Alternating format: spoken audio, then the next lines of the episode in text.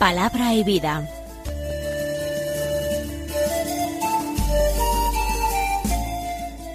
Con el padre Manuel Horta, desde Sevilla.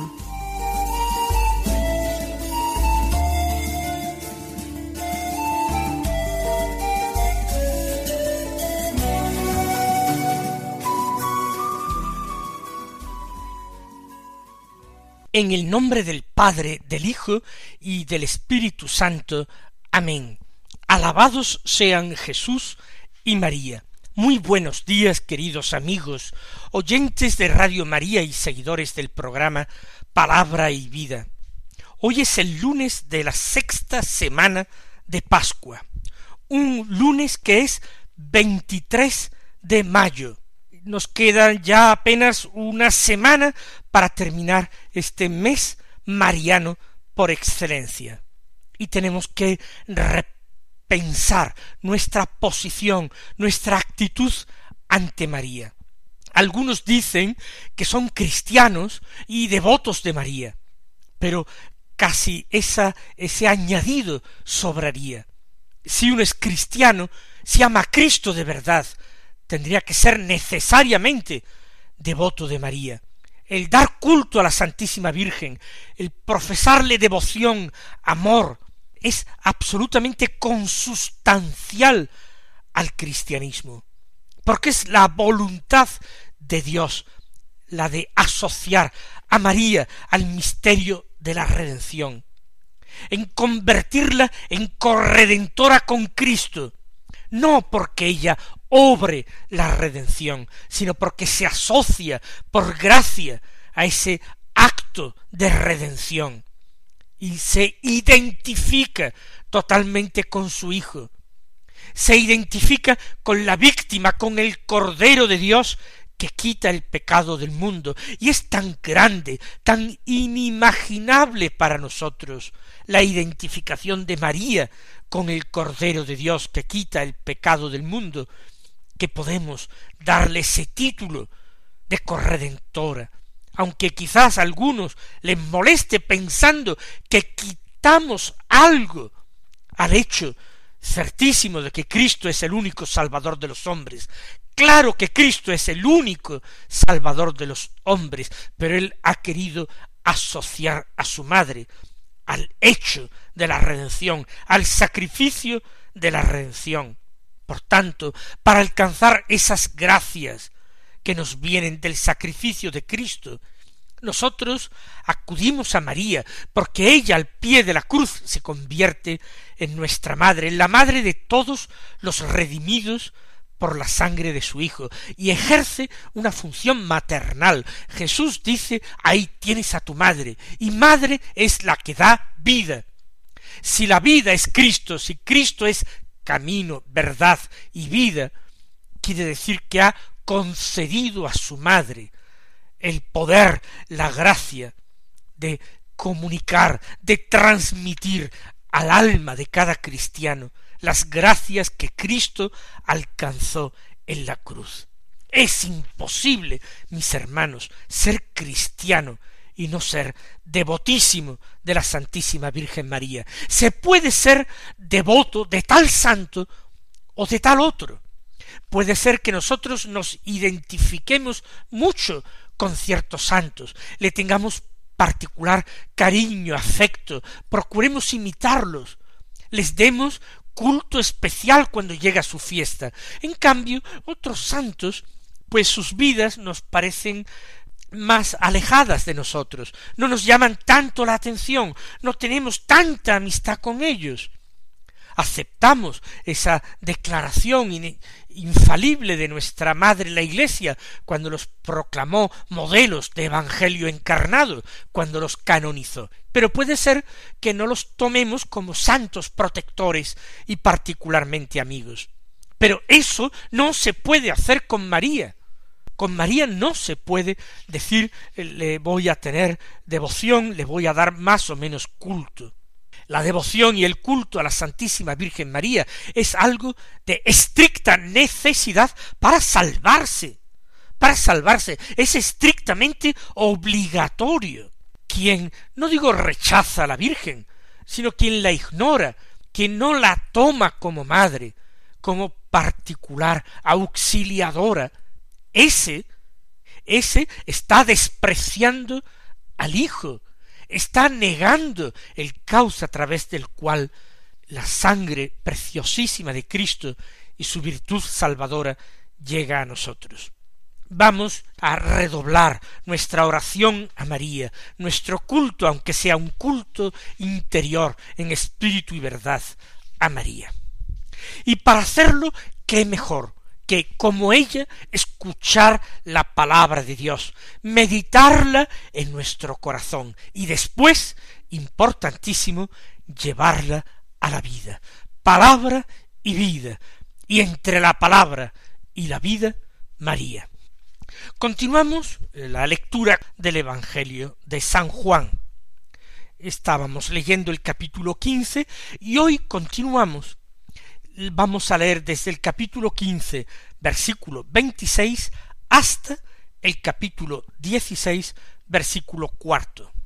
Dice así, en aquel tiempo dijo Jesús a sus discípulos, cuando venga el Paráclito, que os enviaré desde el Padre, el Espíritu de la verdad que procede del Padre, él dará testimonio de mí, y también vosotros daréis testimonio porque desde el principio estáis conmigo. Os he hablado de esto, para que no os escandalicéis. Os excomulgarán de las sinagogas, más aún, llegará incluso una hora cuando el que os dé muerte pensará que da culto a Dios. Y esto lo harán porque no han conocido ni al Padre ni a mí.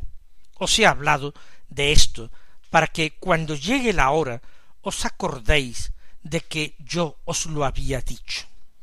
Continúa esta enseñanza extraordinaria de Jesús que recoge el cuarto Evangelio, unos discursos de despedida de Jesús durante la última cena a sus discípulos, en concreto a los apóstoles, en ausencia ya de Judas Iscariote que había abandonado el cenáculo. Jesús ha comenzado a revelar al Espíritu Santo. A lo largo de su vida, él ha hecho referencia continua a su Padre. Él ha venido para cumplir en todo la voluntad del Padre, para llevar a cabo su obra, la salvación de los hombres. Pero es solamente al final de su enseñanza, y concretamente en estos discursos de la última cena, en los que Jesús va a empezar a hablar claramente del Espíritu Santo. Va a completar esa revelación profundísima del ser de Dios y de la vida íntima de Dios, que es la Santísima Trinidad. Por eso comienza la enseñanza de hoy diciendo, cuando venga el Paráclito, que os enviaré desde el Padre, el Espíritu de la verdad, que procede del Padre. Él dará testimonio de mí. Ya decíamos en el programa de ayer que Paráclito significa defensor, abogado, y que Jesús había empezado ya a anunciarlo y a prometerlo desde el capítulo catorce de este Evangelio. Yo os enviaré desde el Padre al Paráclito. En la profesión de fe, en el símbolo de la fe o credo que nosotros recitamos en misa, afirmamos del Espíritu Santo que procede del Padre y del Hijo, y que es igualmente como ellos Dios, que con el Padre y el Hijo recibe una misma adoración y gloria. Ese es el Espíritu Santo, el defensor que Jesús está prometiendo enviar desde el Padre. Por tanto, tiene su origen, procede como todo don del Padre, pero por medio del Hijo, a través del Hijo, con la cooperación del Hijo, procede del Padre y del Hijo. El Espíritu de la verdad. Así lo llama también Jesús, no sólo defensor, abogado, sino Espíritu de la verdad, porque la verdad es Dios, lo mismo que la vida, es Dios. Jesús asimismo también se ha llamado verdad y vida. Y este espíritu es el espíritu de la vida. El credo lo confiesa Señor y dador de vida. Y es también la verdad suprema, es el espíritu de la verdad. El espíritu de la verdad en el mundo, el mundo dominado por el espíritu de la mentira. Porque el diablo como Jesús nos lo dijo, es mentiroso desde el principio, y además, según expresión del Señor, es el padre de la mentira. El Espíritu Santo en medio del mundo. Nos imaginamos semejante choque entre la santidad y la inmundicia, la verdad y la mentira. Pues bien, ese espíritu de la verdad que procede del Padre dará testimonio de mí. Y dará testimonio de Jesús en medio del mundo, el Espíritu, a través principalmente de la vida de los discípulos de Cristo. Los discípulos de Cristo tienen que dar testimonio de Él. En el mundo existe como si fuera un juicio contra Jesucristo. Jesucristo sigue siendo acusado injustamente, calumniado y llevado a los tribunales de todos los foros del mundo, porque él es y sigue siendo condenado por los hombres de todas las culturas y de todos los tiempos. Y el discípulo debe dar testimonio de él, debe dar testimonio de su inocencia, de su santidad y de su verdad. El discípulo tiene que dar testimonio, aunque con su testimonio él mismo se ponga en peligro al ponerse de parte del crucificado. El Espíritu Santo da fortaleza a los discípulos de Jesús para convertirlos en testigos. Recuerden aquella manifestación esplendorosa del Espíritu el día de Pentecostés los apóstoles que han permanecido ocultos desde la muerte de Jesús, a pesar de que lo han visto resucitado, que han hablado con él, que han comido con él, han permanecido todavía ocultos, porque no han recibido la fuerza de lo alto. Pero en cuanto reciben los dones del Espíritu en plenitud, en cuanto reciben el don sabiduría, el don de fortaleza, el don de piedad, el don de temor de Dios, en ese momento salen inmediatamente a la calle. Ya el cenáculo se les queda pequeño. Hay que salir fuera y empiezan a dar testimonio del crucificado que es el resucitado. También vosotros daréis testimonio. No sólo el Espíritu da testimonio, vosotros también, con la fuerza del Espíritu, con la gracia del Espíritu de la verdad. El Espíritu, además de dar testimonio por medio de los discípulos, también da testimonio de Cristo a través de los Evangelios, da testimonio a través de todos los libros de la Escritura, da testimonio de Cristo, porque toda la Sagrada Escritura, toda la Biblia habla de Cristo. Y cuando tenemos el Espíritu Santo, vamos entendiendo los secretos de la Escritura y cómo el Señor ha ido hablando y manifestando la verdad a través de los siglos. El Espíritu dará testimonio de mí. Y también vosotros daréis testimonio, porque desde el principio estáis conmigo. Además de recibir el Espíritu Santo, hay una clave para entender por qué los discípulos van también a dar testimonio de Jesús. El Señor dice, porque habéis estado conmigo desde el principio. ¿Y esto qué quiere decir? Entendámoslo a partir de otras palabras que ha dicho Jesús. No me habéis elegido vosotros a mí, he sido yo quien os he elegido y os he destinado para que vayáis y deis fruto y vuestro fruto dure, vuestro fruto permanezca. Si nosotros estamos desde el principio con Jesús es porque hemos sido elegidos, porque hemos sido consagrados por Él, porque hemos sido dados a Jesús, por el Padre Eterno, que nos ama, que nos ama con un amor de elección, con un amor de predilección. Por tanto, si estáis conmigo desde el principio, daréis testimonio. ¿Por qué? Porque sois amados por Dios, sois dados por el Padre al Hijo, sois enviados por el Hijo.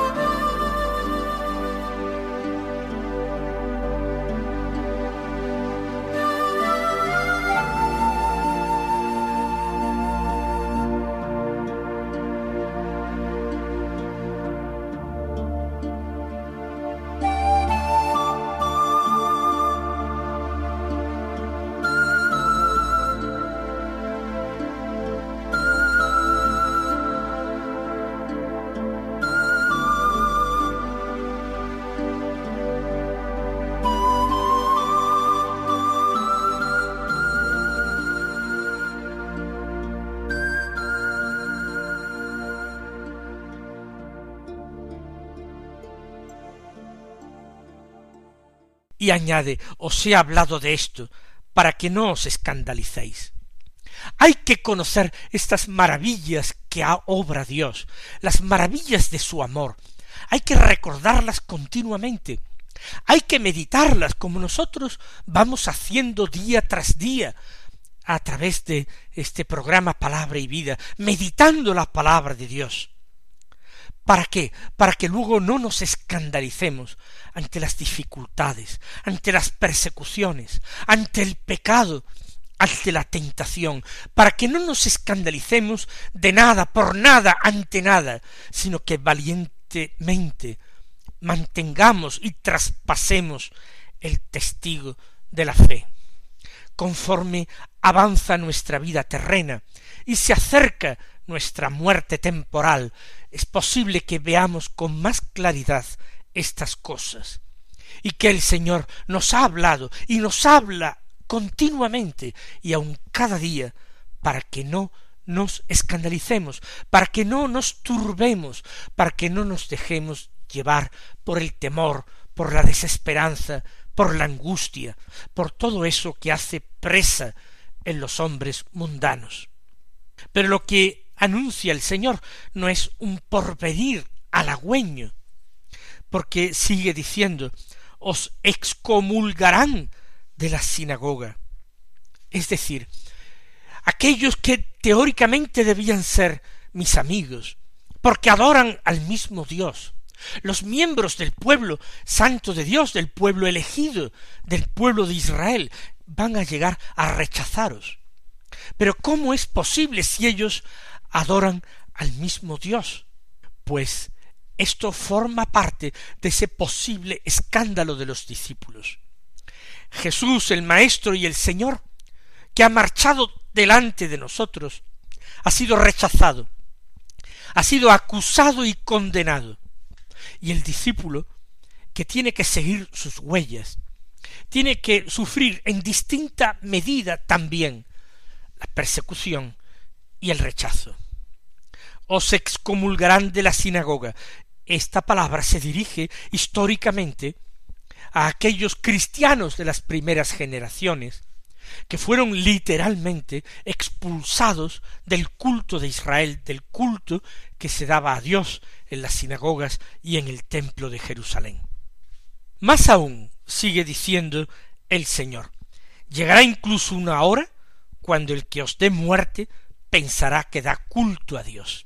Es una perversión del corazón del hombre, inducida por el espíritu del mal, pero que vemos que también existe.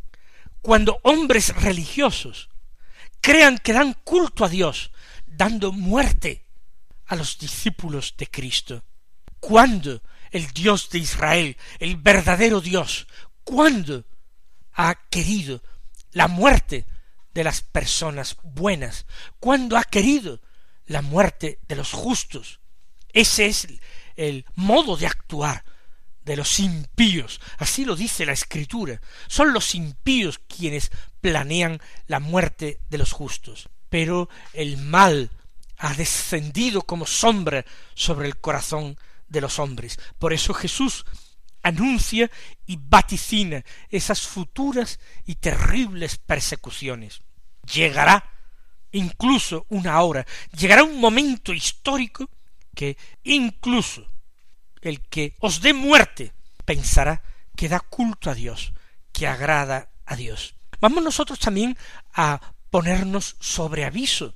No vaya a ser que de perseguidos terminemos convirtiéndonos en perseguidores de otros hermanos nuestros. Corrijamos siempre nuestro comportamiento, examinémonos a nosotros mismos con sinceridad.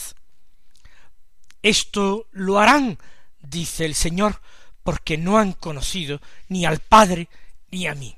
Efectivamente, quien conoce a Dios, quien conoce al Padre y al Hijo, y por tanto ha recibido el Espíritu, ese actúa de acuerdo con el criterio de Dios, de acuerdo con el corazón de Dios.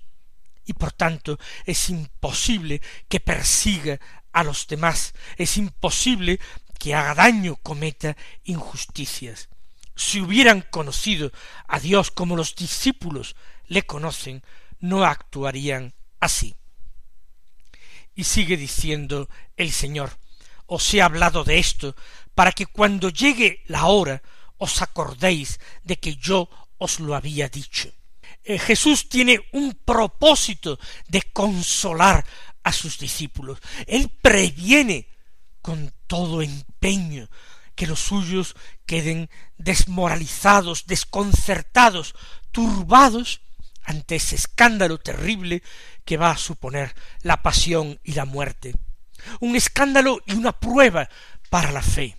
Si Él es verdaderamente el Hijo de Dios, ¿cómo es que el Padre, que tanto lo ama, cómo es que el Padre permite que le ocurra todo eso?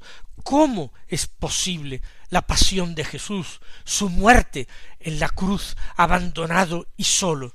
Pues os he hablado de esto, para que vosotros os acordéis cuando llegue el momento y sepáis interpretar ese momento de oscuridad y de dolor, lo sepáis interpretar a partir del consuelo, a partir de las luces que yo antes os he aportado. Que nosotros hagamos exactamente lo mismo y aprovechemos precisamente la consolación del Señor para vivir después en nuestra vida los momentos de prueba, de soledad. Mis queridos hermanos, que el Señor os siga colmando de bendiciones en esta Santa Pascua y hasta mañana si Dios quiere.